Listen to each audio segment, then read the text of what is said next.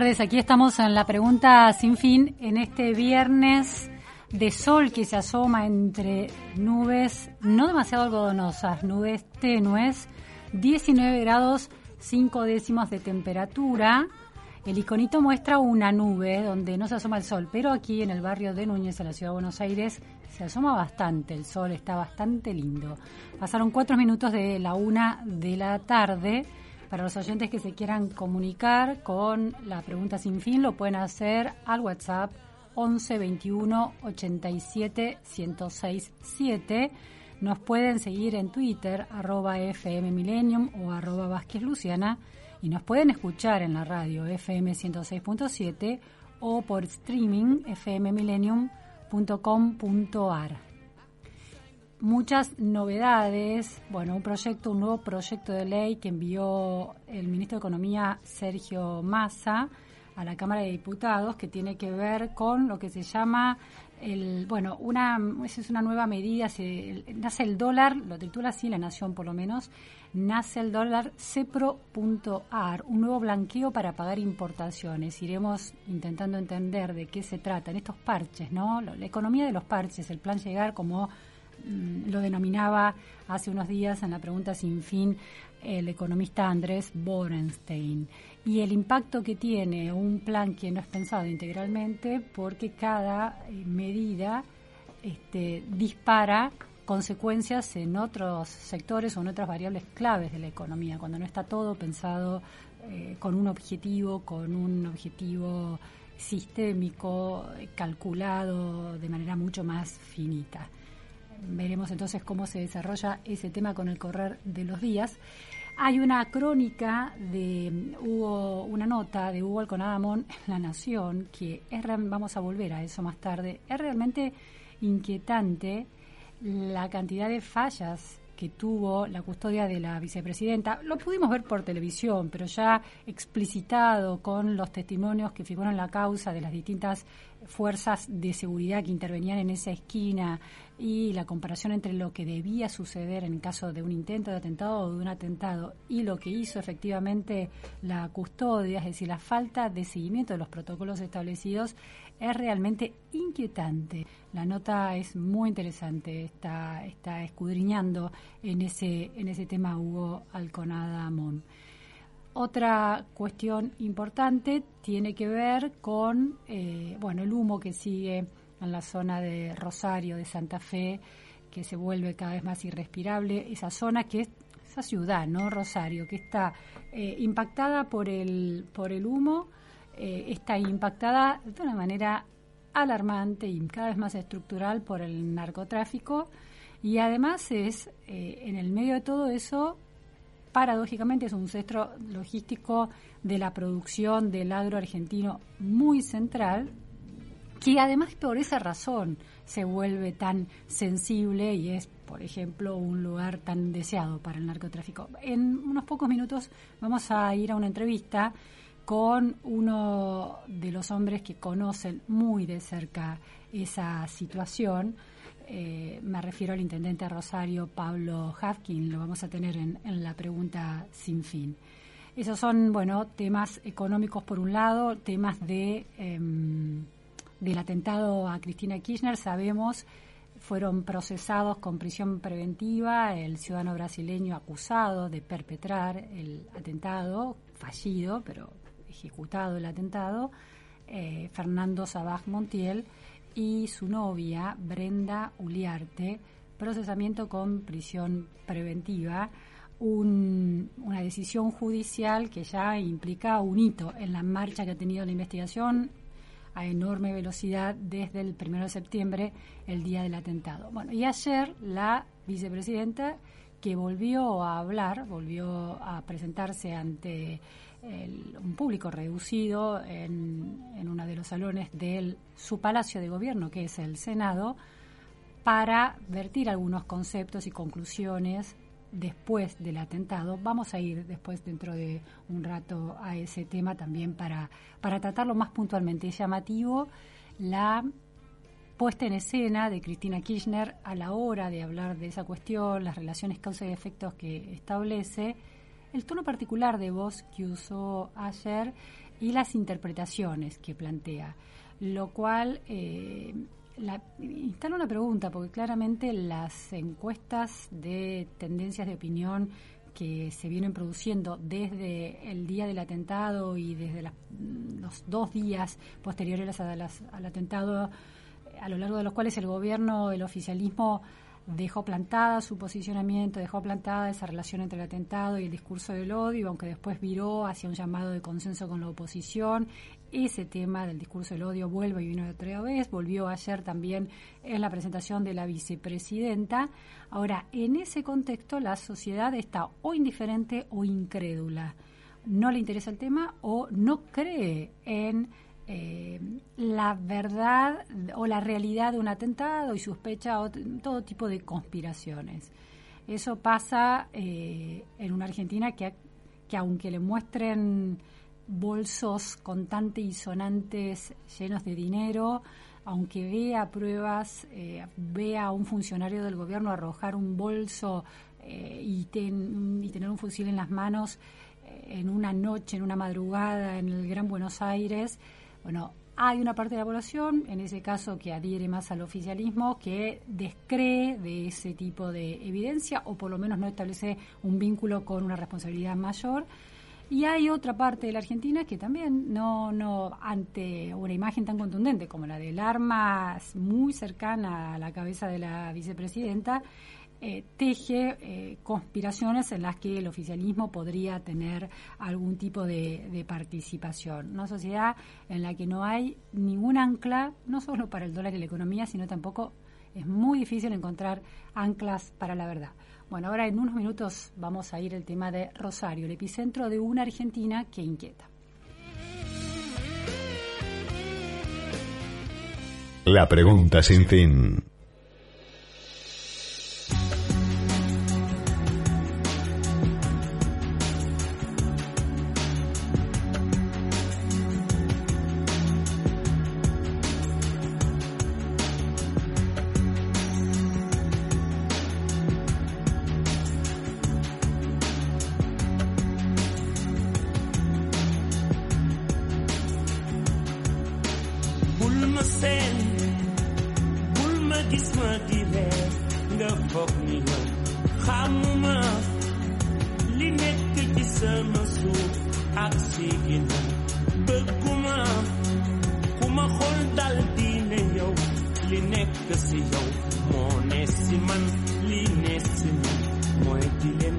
open you.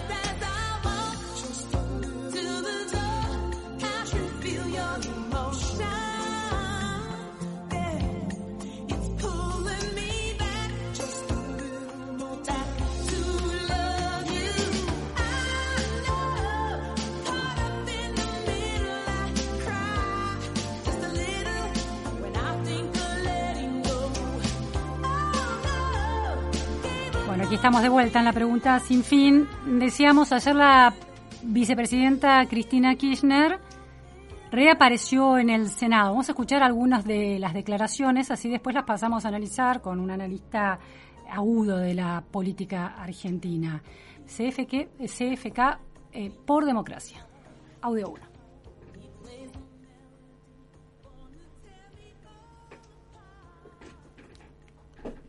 Yo creo que lo más grave no es lo que me pudo haber pasado a mí.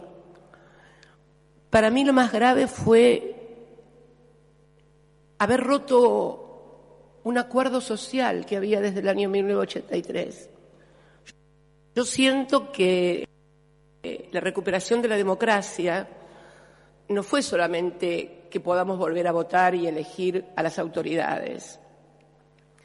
Yo entiendo que recuperar la democracia fue recuperar la vida, recuperar la vida, la vida y la racionalidad, de que podamos discutir en política, peronistas, alfonsinistas, peronistas renovadores, peronistas tradicionales, lo que fue la democracia a partir del 83.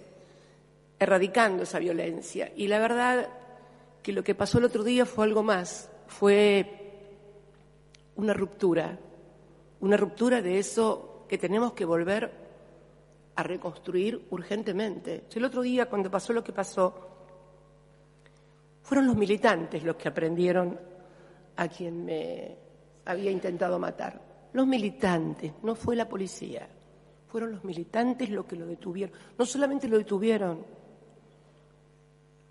impidieron que fracasado el primer disparo intentó montar nuevamente el arma y se lo impidieron. Pero no hicieron justicia por propia mano, ni lo lincharon, ni nada. Hicieron lo que corresponde hacer a ciudadanos democráticos. Bueno, allí estaba la vicepresidenta después, en su primera aparición pública, después del atentado del primero de septiembre, aquí tejiendo una lectura del tiempo histórico y de la aparición de una violencia que le inquieta. Estamos en comunicación telefónica con Gustavo Marangoni. Muchísimas gracias, Gustavo, por estar en la pregunta sin fin. Hola, Luciana, buenas tardes. Gracias a vos por llamar. Bueno, como todos saben, eh, huelga la presentación, pero es politólogo y director de MIR eh, Consultores. Gustavo, esta reaparición de ayer de la vicepresidenta con esta definición, por un lado, eh, se alarma por eh, la, bueno, la instalación de una violencia que parecía superada en la Argentina, según su lectura, y al mismo tiempo postula la militancia comprometida que, que logra atrapar al perpetrador del atentado como un ejemplo de ciudadanía. ¿Cómo ves ese análisis, Gustavo? En primer lugar, no me parece que haya tal ruptura por lo menos por lo que se ve hasta ahora, veremos en todo caso si la justicia después avanza en otra línea de investigación, estamos viendo un grupo muy minúsculo, me, animaría a decir esto va por mi cuenta, casi de fronterizos en todo sentido del término, este, que, por supuesto intentaron hacer un, evento criminal, eso temas hasta decir este, todo lo reprobable que es, pero no, no, no estamos hablando de, que se haya eh, eh, roto el pacto democrático fundado en 1983 en la Argentina, eh, que, expresan los distintos partidos políticos de todas las organizaciones que inmediatamente salieron a solidarizarse con la, vicepresidenta e inclusive en, una sesión especial de la Cámara de Diputados. Entonces, punto número uno, me parece que no hay tal ruptura. Punto número dos, eh, bueno, las, las deficiencias respecto del, del, cuidado de, de, la, propia persona de, Cristina Fernández, en todo caso, será algo que tendrá que llevar a revisar los protocolos de la Policía Federal que la custodia y a ella y a otros, ¿no? Sabemos que en esos temas siempre hay un estrés porque todos los dirigentes, acá salimos de la figura de Cristina Fernández, siempre quieren mostrarse cercanos a la gente, eh, eh, sumergirse en los actos públicos y sus jefes de custodia siempre eh, tienen esa situación ambigua porque ellos tienen que responder órdenes de, sus superiores, digamos, la fuerza de seguridad, pero a la vez también muchas veces custodian a gente que es poderosa y que le dice lo que pueden y no pueden hacer pero, pero bueno, creo que lo, lo, que acabamos de escuchar se encuadra más eh, en, una, en una articulación política de parte de la vicepresidenta, tiene todo el derecho de hacerla, pero este, también creo que tenemos todo el derecho a analizarlo desde otro punto de vista. Ahora, esta ejemplaridad que le otorga la militancia, que logró detener a, Fernando eh, Sabac Montiel, eh, es inquietante, ah, porque lo que yo veo ahí es que eh, algo que no debería estar haciendo la militancia, que es cumpliendo funciones de custodia, porque para eso están los custodios profesionales, termina de alguna manera entorpeciendo la custodia, pero después son ellos mismos, por nada más que por una cuestión numerosa, y había muchos más militantes que por supuesto que, custodios, son los que detienen a Sabac Montiel. ¿Hay ahí una idea también inquietante en relación a lo que considera eh, Cristina Kirchner que es un ciudadano ejemplar? Mira, yo creo que en primer lugar, sí, uno rescata el hecho de que quienes hayan estado allí, militantes o no, eh, en todo caso hayan tomado eh, al, eventual este eh, criminal y, lo hayan entregado a la policía sin hacerle daño, eso es bárbaro, fenómeno. Ahora, establecer como una suerte de, diferencia respecto del militante y el rol que cumple la policía, que en última instancia responde al Poder Ejecutivo Nacional, ¿no? Claro, sí, sí, me parece que eh, eh, en todo caso lo que tendrá que revisar el propio Poder Ejecutivo Nacional, al que pertenece también la vicepresidenta, es el, la forma y el modo de accionar cuando custodian la vida este, de, las personalidades políticas cuando, por supuesto, custodian la vida y las propiedades de todos los argentinos, porque esto ya venía precedido de una serie de discusiones respecto al rol de la federal, el rol de la policía de la ciudad, etcétera. Creo que eh, eh, lo que sería más conveniente y a mi criterio eh, oportuno hacer es en el ámbito de la investigación dejar que avance la justicia y en el ámbito de lo que hace a, la seguridad personal, revisar este, todos los aspectos, sabiendo que eh, eh, eh, en cualquier sociedad puede darse que, individuos, digamos, que, muchas veces actúan como lobos solitarios o, en otro caso como pequeñas manadas rencorosas, bueno, pueden ser parte de una realidad y hay que estar atentos a ellos, pero después me, parece que no, no, no, no habría que, que ampliar demasiado hacia eventuales rupturas o, eventuales vínculos de esto con los discursos de otras personas porque nos puede llevar este, a terrenos mucho más farragosos que en definitiva lo que hacen es interrumpir la posibilidad de diálogo que por otro lado se demanda tanto, ¿no? Hay tantos mensajes cruzados en las últimas semanas, Luciana, ¿no? Por un lado dialoguemos, por el otro lado acusemos, por el otro lado Gustavo, te, este, voy, te invito a escuchar unos eh, segundos de, las palabras de ayer de Cristina Kirchner precisamente en relación a los consensos. CFK por datos. ¿Cómo no? Que hay que poner es mucha institucionalidad y mucho respeto democrático y cívico para reconstruir, porque si además, Toto, Ignacio, no hacemos eso, ¿ustedes creen que es posible reconstruir económicamente el país con lo que es necesario para la gente que no le alcanza el salario, para los que lo tienen, para los que lo tienen. ¿Se puede hacer esto en un clima? ¿Se puede construir un país y reconstruir la economía en un país donde solo se insulta y se agravia? Miren, si la economía tiene problemas hay que discutir de números y ponernos de acuerdo discutiendo de números es lo más fácil de poder discutir los números.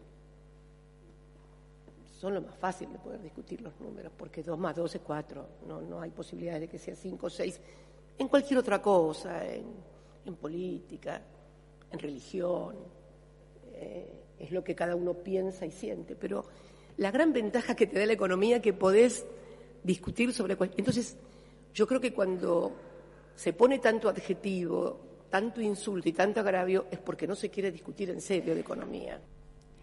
Gustavo, ahí la escuchamos a la, a la, vicepresidenta instaurando los números, las estadísticas, las cifras de la economía como un piso común a partir del cual se puede dialogar. En una sociedad tan incrédula, en una sociedad donde cada, tiene su, cada uno hace su interpretación de lo que pasa, la vicepresidenta sostiene que, bueno, los números son un ancla para la verdad, son una instancia de verdad. Ahora, ¿cómo juega eso con una historia del kirchnerismo que eh, manipuló y adulteró estadísticas muy claves del INDEC, por ejemplo? Cuando Cristina Kirchner enuncia esta, este horizonte posible de diálogo a partir de, las de las cifras, ¿Está usando también otra vez, está haciendo política con ese tipo de, posibilidad otra vez?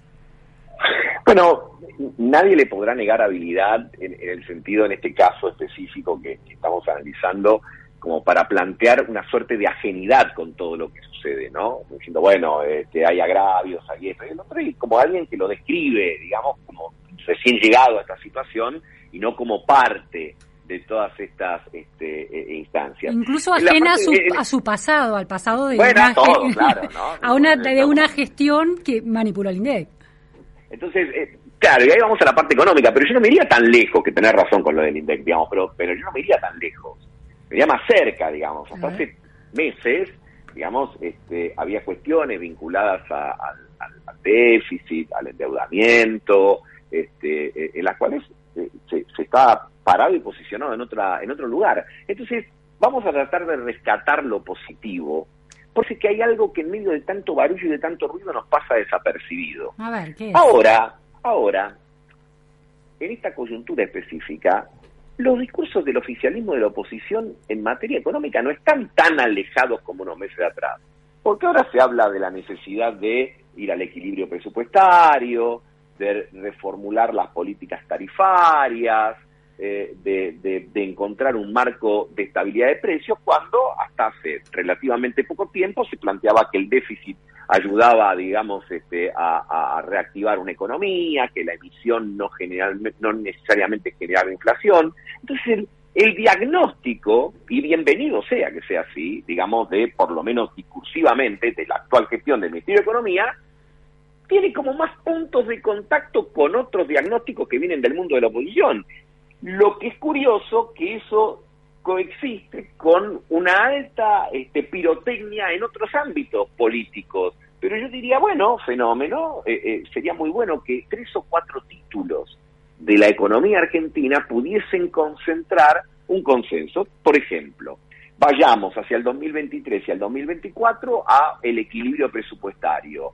Busquemos desindexar la economía, ¿no? Tratemos este, de eh, establecer un, una pauta por la cual, tanto en el ámbito de lo interno como de lo externo, eh, las deudas en todo caso se contraigan para gastos de capital y no para gastos corrientes. Después, por supuesto, cada uno encarará esos propósitos y esos objetivos desde su universo conceptual. Pero Gustavo, Ojalá ahí la, la, la, voz de Máximo Kirchner es muy disidente en relación a esa mirada. Es cierto que está interviniendo Era, menos. Perdóname que te interrumpa. Era porque vos involucraste un tema que a mí me parece central. En febrero de este año, Luciana, no eh, de, del, del 1852, de este año, Máximo Kirchner renunció a la jefatura del bloque de diputados oficialistas en protesta por la firma del acuerdo con el Fondo Monetario Internacional, que lo, se convirtió en ley, hay que recordarlo, en buena medida por votos que aportaron fuerza de la oposición.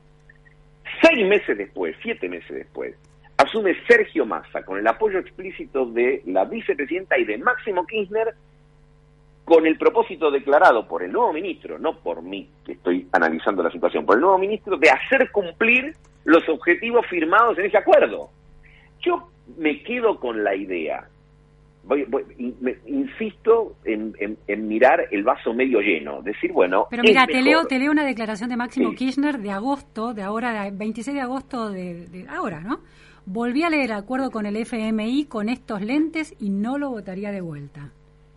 Perfecto, pero curiosidades, lo, lo que importa es lo que está haciendo el gobierno. Y el ministro que cuenta con su apoyo, que es explícitamente, y acaba de regresar de los Estados Unidos y de reunirse con las autoridades del Fondo Monetario, diciéndole vamos a, a, a proponernos cumplir para este año el 2,5% del déficit comprometido y el año que viene el 1.9 y además bajar la emisión. Entonces, como en la política lo que cuentan son los hechos, ya que estamos hablando de justicialismo, recordemos el siempre este, eh, eh, eh, la única verdad es la realidad, digamos, bueno, la realidad es que ahora la hoja de ruta es cumplir con el acuerdo con el Fondo Monetario Internacional. Bienvenido sea el cambio, algunos dirán la inconsistencia, etcétera. Yo prefiero estar hablando bajo esta agenda económica que bajo las, las cátedras y las clases magistrales de meses atrás donde se le explicaba al mundo, a la región, al, al, a la Argentina y etcétera,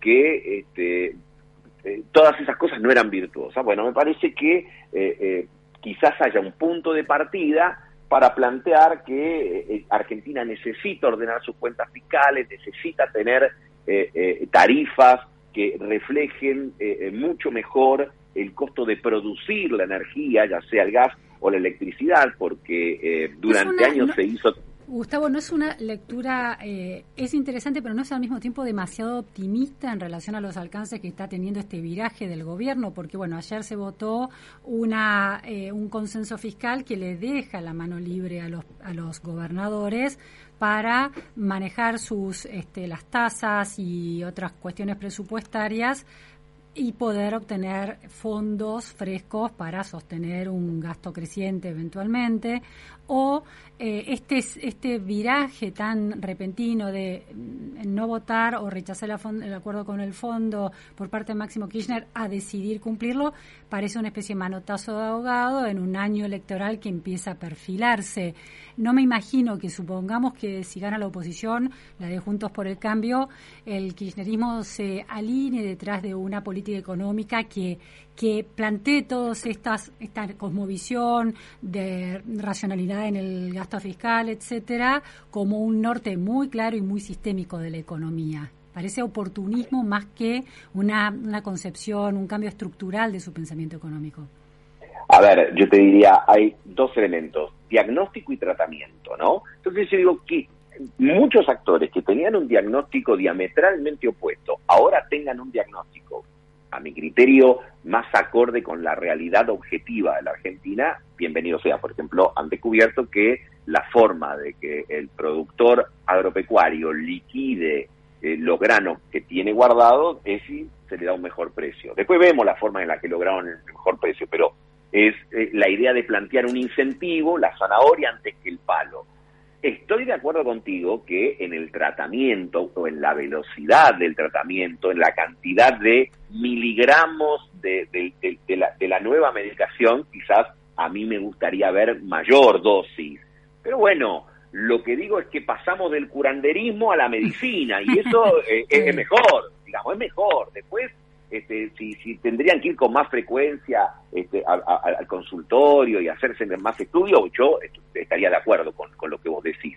Pero, pero por lo menos dejamos la curandería de plantear que eh, las tarifas eh, eh, con, con solamente el 20% del equivalente a lo que cuesta generarlas era algo maravilloso para la economía o que vos podías emitir todo lo que querías y eso iba a generar eh, eh, una, una anabolización de la demanda que después iba a generar su propia oferta y íbamos a estar este, en una suerte de nirvana económico. Bueno, afortunadamente eso se escucha mucho menos. Bien, muchísimas gracias Gustavo Marangoni. Bueno, gracias a vos, buen fin de bueno, de curandero al médico, con un salto de paradigma de la irracionalidad a una racionalidad, no sabemos si sostenible, pero esto es lo que la luz de esperanza que ve Gustavo Marangoni en este escenario político. La pregunta sin fin. Tiempo de publicidad en Millennium. Guinea Auto, concesionario oficial Hyundai. Tenemos más de 40 años de trayectoria. En Puerto Madero, Alicia Moró de Justo 2020. Teléfono 15 6924 4301. Mail recepción.guineauto.com.ar Entrega inmediata. Test drive disponible. Amplia financiación. Estacionamiento propio. Valorizamos tu usado al mejor precio del mercado. Tenemos más de 40 años de trayectoria. Compra seguro. Compra en Puerto Madero. Hyundai una marca del Grupo Bavarian.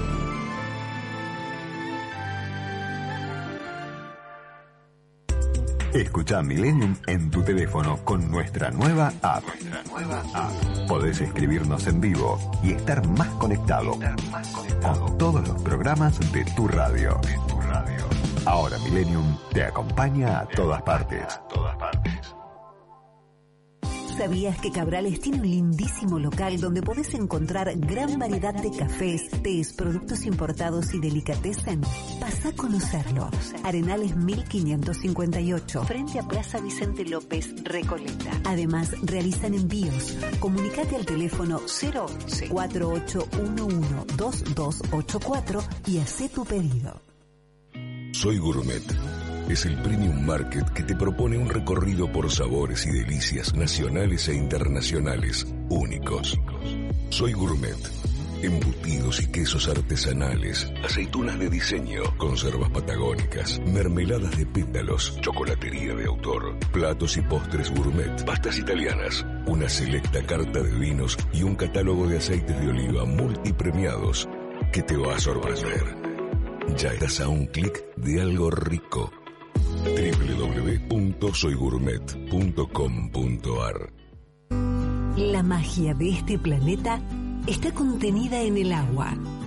Hidratate, tu cuerpo te lo pide. Agua mineral Antártica.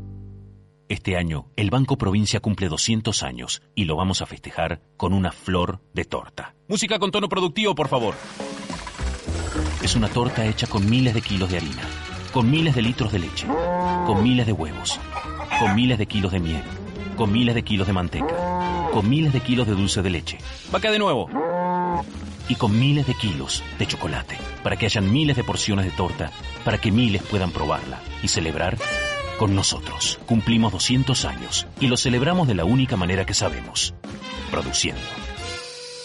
Tenemos un contrato con cada argentina y argentino, iniciando y continuando proyectos para generar desarrollo en nuestro país, brindar seguridad y potenciar nuestra diversidad cultural. Firmamos actas de compromiso con las prioridades de cada provincia. Hoy te queremos mostrar los proyectos finalizados y los que aún están en ejecución. Conoce más acerca de nuestros compromisos en argentina.gov.ar barra compromiso federal. Lo dijimos, lo hicimos. Compromiso federal. Argentina Presidencia. Fin de espacio publicitario. 106, 7 Milenio. La libertad de escuchar, la libertad de escuchar. La radio. Milenio 106, 7.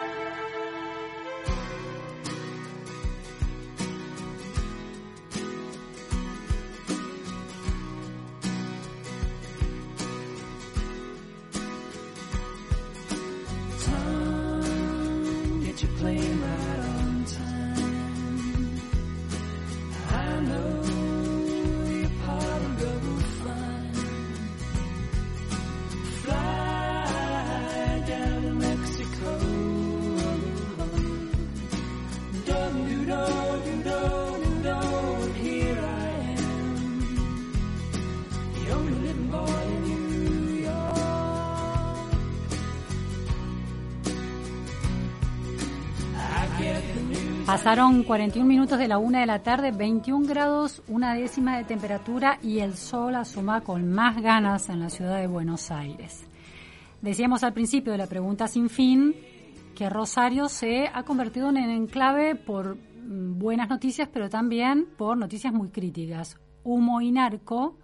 Y la buena noticia es que es un polo logístico de la Argentina agropecuaria, es Argentina agroexportadora pero que tiene muchos efectos colaterales. De eso vamos a hablar ahora con Pablo Hafkin, el intendente de Rosario. Muchísimas gracias, Pablo, por estar en la pregunta Hola. sin fin. Hola Luciana, qué gusto. Igualmente, Pablo. Pablo, eh, uno nota que tanto para el problema del narcotráfico, que, que es tan crítico eh, particularmente en Rosario, como para el problema del humo, que también es crítico en Rosario, eh, necesitan movilizar el interés de la ciudad de Buenos Aires, que parece estar, o del, del gobierno nacional, que parece estar mirando para otro lado eh, en relación al narcotráfico, pidiendo eh, colaboración de manera casi desesperada para eso, y ahora esta, esta marcha que hicieron en el obelisco para llamar la atención sobre el problema del humo. ¿Cuáles son, qué es lo que la, el gobierno nacional debería estar proveyendo en el caso del tema del humo y no está sucediendo, Pablo? Nosotros, Luciana, tenemos 1.800.000 personas que abarca, venimos a decirte, desde Puerto San Martín hacia Villa Constitución en Santa Fe, pero que incluso incluye San Nicolás, Ramallo, San Pedro, hasta Varadero, que ve- venimos padeciendo una situación de un plan sanitario vinculado al humo, pero que está ligado a una catástrofe ambiental, a un ecocidio sobre el humedal del Paraná, está en jurisdicción de la provincia de Entre Ríos, no está en, ni siquiera en jurisdicción de nuestras provincias, obviamente mucho menos de nuestras ciudades. Pero sí padecemos las consecuencias. Yo no registro otro lugar donde se pueda dar una situación así.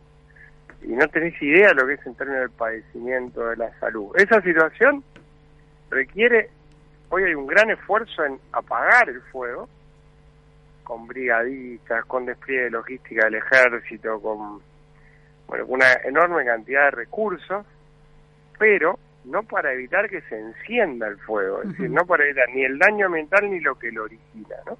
Venimos hace tres años así, hay causas, particularmente yo soy querellante en causas en Paraná, en causas en Victoria, tenemos geolocalizados los terrenos.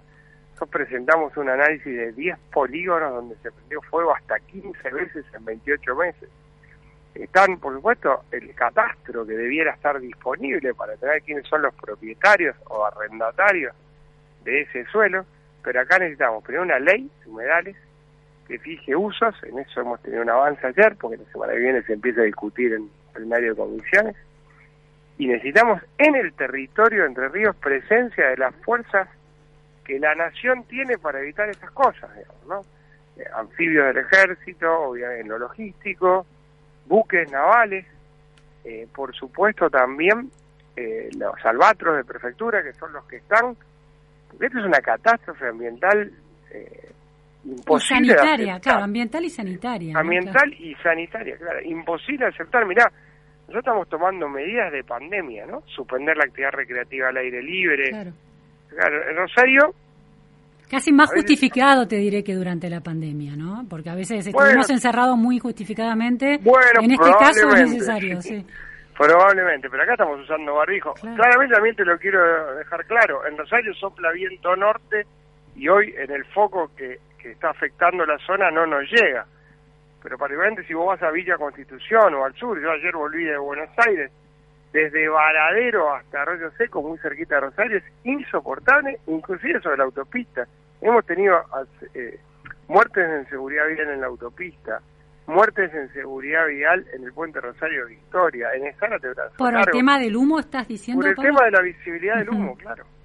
Claro. Mm, preocupante. Ahora, señalas entonces que recursos para combatir el fuego eh, tienen y cada distrito, por lo menos el, el gobierno nacional, está aportando lo suyo y eh, las provincias, algunas provincias sí. ¿Qué pasa con la provincia de, eh, de Entre Ríos, con eh, la- el gobernador Gustavo Bordet, que no está controlando? ¿Qué, qué es lo que está pasando ahí?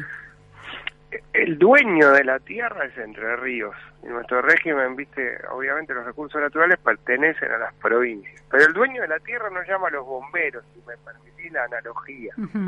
Aunque suene un poco precaria, pero esa es la verdad. El dueño de la tierra no llama a los bomberos. Entonces, eh, eh, obviamente tiene que ver con una cuestión de recursos, eso se entiende, pero por lo menos lo que le pedimos ahora al gobernador es que se ocupe él también de reclamar, porque por nuestra ley de seguridad interior, esas intervenciones del área de defensa o de fuerzas federales requiere el pedido del gobernador. Y lo que se está dando ahora es que tenemos la logística del ejército del lado nuestro y el fuego del lado enfrente. Y te aseguro que es desesperante eso. Ahora, ese tema de, de la soberanía, por, mm, por usar un concepto muy claro en relación a, aunque no aplica en, en términos técnicos, de una provincia sobre los recursos naturales, en el caso de una emergencia, ¿no Tal- se tal corre cual. un, posca, un poquito un cual, ¿eh? costado? Claro. Bueno, es lo que hemos planteado ayer. Hay comité de crisis, se lo hemos planteado al ministro de Seguridad y también al ministro de Medio Ambiente. Miren, transmítanle al presidente que el presidente convoque un comité de crisis y cite a los gobernadores. Pero es urgente, o sea, eh, eh, nosotros, eh, te lo digo, no es que son es una convivencia de dos cosas horribles, ¿me ¿entendés? Lo sanitario, pero lo ambiental. Nosotros estamos destruyendo un humedal que además, Luciana, déjame decirte, estamos destruyendo el mayor regulador de humedad, Claro. lluvias y clima que tiene nuestro país. En, en un momento donde vamos- la vamos a pasar mal con el clima, porque venimos de, de unos años de la niña que es tremendo. Claro, Claramente hay factores sí, sí. ambientales que también complican y que se dan en relación a por qué está sucediendo esto. Claro, ¿no? porque hay, un cálculo que suelen hacer los expertos de que la mayoría de los incendios eh, se producen por cuestiones naturales. Ahora, vos señalás que hay propietarios de campos que de manera recurrente los incendios se producen ahí. Estás Acá el origen, Luciana, de todos es intencional. Mira, acá tenemos fuego que se prende media hora antes de que eh, se termine el accionar de los bomberos. Se pierde de los brigadistas. ¿Cuál es el objetivo de esos fuegos? semana ¿Tiene que ver con la producción eh, del campo? No, ninguna de las producciones habituales. Vos en Isla tenías ganadería y, avic- y apicultura, ¿no? Eh, Muchas veces se quemaba, porque era la forma de hacer pastura. Pero nadie quema 15 veces un campo. ¿Y qué está pasando o entonces? su ¿A qué se campo. debe? Lo que está pasando es, no tengo ninguna duda, especulación inmobiliaria y, y, y alguna pretensión de agricultura extensiva, lo cual sería un delirio en islas. Pero claro, la bajante genera que alguno aproveche la oportunidad para intentar cambiar la morfología del lugar y poder generar esa explotación. Hace un tiempo entrevisté a Juan Carlos Villalonga, Cali Villalonga, que lo debes Cali, conocer, claro. que es un experto en temas de, de ecología, y él lo que planteaba es que es cierto, está demorada la ley de humedales, pero que las provincias, en este caso era en, aqu- en aquel momento en que Corrientes estaba, eh, nos preocupaba tanto por el incendio en Corrientes, las provincias cuentan con herramientas para poder eh, llevar adelante una política preventiva eh, o actuar en el caso de un incendio. Hay algunas cosas que tienen a, su- a- a mano. ¿Cómo, Eh, sin cómo duda. ves eso? Sin duda, Luciana, lo que pasa es que acá precisamente las consecuencias se sufren en otras provincias, Mm, claro. ¿entendés? Entonces es una cosa muy, muy, punto de vista. El, la causa se genera en una provincia, las consecuencias se sufren en otra. Ahora, eh, ¿haces una son lectura eh, en relación a la actitud y la decisión de Bordet? Eh, eh, ¿Lo vinculás con una falta de recursos o con una especie de connivencia con este objetivo de cambio de morfología en pos del desarrollo del sector inmobiliario, por ejemplo? Mira, no, yo, yo hab- hablé el, anteayer con el gobernador Bordet, no, a mí no me corresponde, eso obviamente es tarea de la justicia, lo que obviamente él aduce una falta de recursos, lo que nosotros le planteamos es, bueno, ayudarnos a liderar para pedir Claro, esos recursos, porque claro. eh, la verdad que estamos muy solos los intendentes. Sí, sí, sí, muy Y, desesperante. y- y obviamente eso irrita a la población de un modo terrible, porque estamos hablando de, de la forma en la que vivimos, de volver a alterar la forma en la que vivimos. No, no, es muy, es muy desesperante. Eh, hubo dos días en que la ciudad de Buenos Aires recibió un poco de sumo y nos inquietamos, así que me imagino que convivir ya después de tanto tiempo con esa realidad es desesperante y preocupa la salud porque además tiene efectos de largo plazo, no solo de corto plazo. Así es, tema exactamente. Exactamente. Pablo, eh, el otro gran tema es el narcotráfico y aquí te quiero instalar eh, esta pregunta. El atentado contra la vicepresidenta puso la lupa sobre jóvenes marginales con un horizonte vital muy poco conocido, muy inquietante porque eh, transcurre su manera de razonar, su manera de hacer eh, interpretaciones sobre la realidad, muy por fuera de lo que uno se puede imaginar y puede concebir como, bueno, esto es la juventud. Eh, ¿Cómo ¿Qué transformación ves vos en la adolescencia y en la juventud de Rosario más vulnerable al narcotráfico como consumidores o como actores de ese negocio? ¿Que ¿Percibís tendencias ahí que también hablan de que hay una juventud que de manera subterránea, una adolescencia y una juventud se está transformando? Mira, Luciana, sí, se está dando una situación muy compleja. Eh, obviamente porque también llega a ver con no tener un código procesal de menores, con no tener un montón de situaciones que desprotegen a los chicos contra lo que se cree, ¿no? Entonces, eh, sí, cada vez más uso. Nosotros trabajamos palmo a palmo eso, o sea, menor por menor. Yo te podría mostrar nuestros programas, trabajando en la economía del conocimiento, trabajando con potrero digital, con estaciones digitales, con robótica, con lo que entendemos puede capturar un futuro distinto, pero pero la ruptura del tejido social genera, y es una especialista en el tema educativo, chicos que llegan a los 14, 15 años sin ninguna expectativa de ese desarrollo, ¿no? Entonces, obviamente, el razonamiento es distinto. Pero lo más grave de lo que pasa en Rosario, que coincide mucho con lo que, lo que venimos charlando recién, incluso con lo que vos planteabas, es qué fácil que es en la Argentina generar una actividad dentro del marco de la economía criminal. Claro. Porque las capacidades estatales que debieran estar, por ejemplo, para hacer inteligencia criminal, 90% de los hechos criminales que ves en Rosario son en el 10% del territorio de la ciudad. Pero además, el 90% también, y te aseguro que no es un comentario, es prueba, prueba, estadística, estadística, es generado de cárceles. Claro. Si son personas que están detenidas, cumpliendo condena, y que emplean a pibes que están en la calle. Entonces, cuando la cárcel domina la calle, estamos jodidos, perdón que te lo diga así. Y, y si alguien no entiende esta liviandad, porque a veces se refiere a Rosario como un no lugar. Rosario es un lugar donde encontramos tres toneladas de cocaína en 10 días, es el puerto por donde sale. Ahora llega a Rosario eso, ¿eh? No nace del Claro. subsuelo, no fabricamos cocaína en Rosario, llega. Esa logística se paga con sangre en la distribución. y es un Estado que no puede detectar ni siquiera una banda precaria que puede ser capaz de matarte a la vicepresidenta y generar conflicto civil del que no se sabe cuándo íbamos a salir. Claro, hay un vaso comunicante entre esa realidad y este Pero claro, claro, claro. Ninguna actividad de inteligencia en la Argentina detectó que alguien vendía 15 días copitos de azúcar en un lugar donde no había nenes. Sí, sí. Entonces imagínate sobre una economía criminal que, que, se anima a mandar a Europa tres toneladas de cocaína de un puerto. Y esa es una discusión que hay que dar y hay que darla... Mira, el que no entiende esto, no entiende el riesgo que tiene la democracia en la Argentina. Nosotros lo pagamos con un índice de homicidio que lo vamos a trabajar terreno por terreno, urbanizando barrios, trabajando con los chicos, pero que no va a frenar un mega negocio de escala global como es el narcotráfico si nosotros no tenemos instituciones que puedan hacer inteligencia criminal. Y eso es un absurdo. Y, y la verdad, lo que estamos viendo es el punto más gráfico de ese absurdo, es a cuántos segundos estuvimos de que este país sea distinto para siempre. Porque sinceramente te lo digo, era romper el mínimo pacto en la Argentina de no resolver los conflictos políticos por la violencia.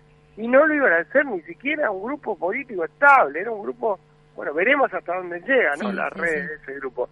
Entonces no puede ser que tengamos esta precariedad. Nosotros decimos, miren, no se crean que esto es Rosario. Rosario paga la consecuencia, así como somos el punto logístico más importante para lo bueno, también lo somos para lo malo. Claro, eso los vuelve los vuelve fuertes por un lado, porque están en el, son un motor económico, pero al mismo tiempo son el, el, el objeto de deseo de redes de narcotráficos globales. Sí, por supuesto. Y de contrabando también. En la Argentina, te lo vuelvo a repetir, llegan a Rosario armas y tres toneladas de cocaína. ¿eh? Sí, sí, Porque algunos, yo, viste, a mí me da bronca, yo no niego ninguno de la ciudad pero a veces se comenta Rosario como si fuera un no lugar, como si no estuviera en la Argentina, che, quilombo, Rosario. Sí, es la expresión, es la expresión, es un síntoma, la expresión de un sistema que no está funcionando por muchos lugares. Eh, así es, y sobre todo que no evita que quienes están condenados por delitos dejen de cometerlo. Claro, eso, sí, sí, sí, sí. Supuestamente una cárcel es donde son más fáciles de vigilar los que están allí, y sin embargo eso no Mira, Yo ayer estaba en el salón Delia Parodi de la Cámara de Diputados no había señal. No podemos lograr eso en ninguna cárcel del país. No, pero no te lo, digo. No, pero es, muy gráfico, sí, sí, sí, sí, es muy gráfico ese ejemplo. Pablo, la última pregunta eh, tiene que ver con las armas. Esta idea de, bueno, circula la cocaína, pasa por Rosario, circulan las armas. ¿Ves un crecimiento de circulación de armas en la calle de Rosario? Brutal. Brutal, porque además es paralelo al negocio, ¿no? ¿Lo tienen, tienen estadísticas sobre eso? ¿Lo tienen registrado? Bueno, obviamente, lo tenemos registrado además en la consecuencia. Yo te puedo mostrar día por día en Rosario donde hubo un herido de bala, porque nosotros operamos la salud pública, tenemos un dispositivo en nuestros hospitales que detecta cualquier persona de serie de bala porque lo que buscamos es evitar la venganza posterior al hecho. Claro.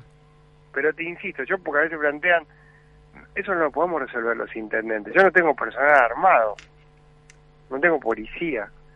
¿qué quieres? Que combata el narcotráfico con Han. Entonces, el, llamado desesperado de nosotros es, pongámonos de acuerdo, déjame que yo haga la las urbanizaciones, déjame que transforme los territorios, déjame que me ocupe de los pibes y de las pibas de cada uno de los barrios de mi ciudad, déjame construir, como vamos a hacer, una, un lugar donde pueda formar a los chicos, insertarlos en la economía del conocimiento y mostrarles la alternativa, pero el resto, la parte de los que cuidan de las fuerzas de seguridad, de los que tienen que hacer inteligencia criminal, de los que tienen que estar en la calle, pongamos cada uno nuestra parte. Sí, sí, sí, está clarísimo. No, no, un, sí, una, un intendente de, de una ciudad, de una provincia, eh, es un peso excesivo y, y, no y no solucionan. La solución no pasa por ahí solamente. Y démosle, perdóname, lo digo, pongámosle peso al tema educativo. Yo sé que esto te leo, te sigo y es fundamental. Nosotros ahí es donde tenemos la ruptura del modelo de expectativa de los chicos. Y eso lo tenemos que poder cambiar. Clarísimo. Muchísimas gracias, Pablo Hafkin. Gracias, Luciana. Un gusto muy grande. Igualmente. Bueno, era el intendente de Rosario, Pablo Hafkin, con una mirada muy profunda y muy clara sobre el problema, no solo de Rosario, sino el síntoma que es Rosario en relación a la Argentina. Hemos llegado al final de la pregunta sin fin en este viernes muy lindo. Faltan dos minutos para las dos de la tarde, 21 grados, una décima de temperatura. En la operación técnica estuvo Gerardo Moyano, en redes y en producción Melanie Amato. No se vayan porque sigue Maxi Palma con Millennium. Te acompaña hasta las 15 horas. Muchas gracias. Hasta el lunes. Que tengan buen fin de semana.